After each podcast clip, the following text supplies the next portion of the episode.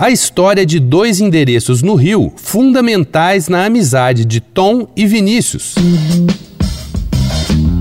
Dois pontos. Uma conversa sobre quase tudo com Daniel Almeida.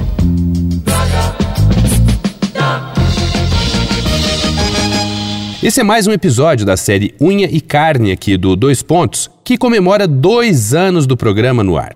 O assunto são as famílias que a gente escolhe, as amigas e os amigos do peito, que entraram para a história, por isso Vinícius e Tom não podiam ficar de fora.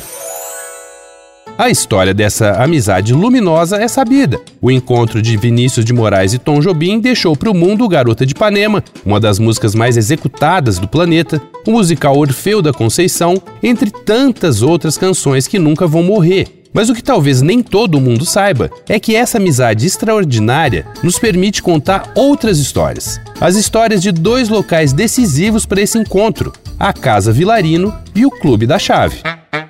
A história registra que foi na Avenida Calógeras 6, Loja B, no centro do Rio de Janeiro, que Tom e Vinícius foram apresentados. Ali fica a Casa Vilarino, um mix de boteco de primeira e whiskeria fundada em 1953. Nessa época, a região central da cidade era habitada por intelectuais, artistas, políticos, gente de rádio e jornal e os endinheirados também. A bolsa de valores ficava a poucas quadras da Casa Vilarino. Em maio de 1956, o crítico Lúcio Rangel sabia que o compadre Vinícius procurava um compositor moderno para musicar as letras do musical Orfeu da Conceição. E sabia também que o jovem amigo Tom estava suando na testa para pagar as contas como músico da noite e arranjador de gravadora.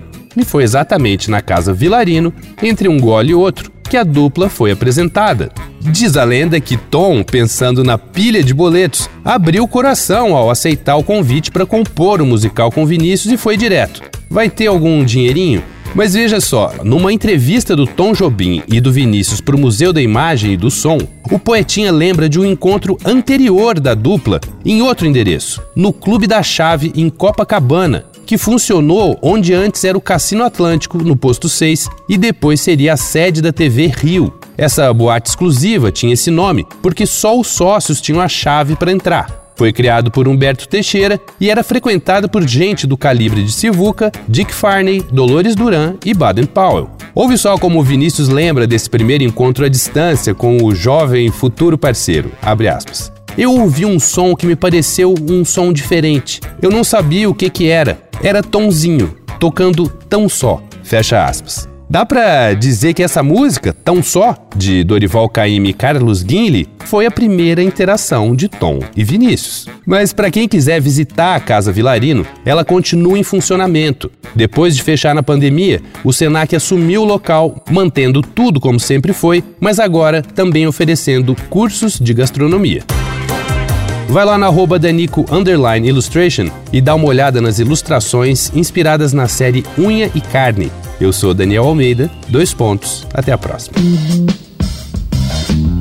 Você ouviu Dois Pontos, uma conversa sobre quase tudo com Daniel Almeida.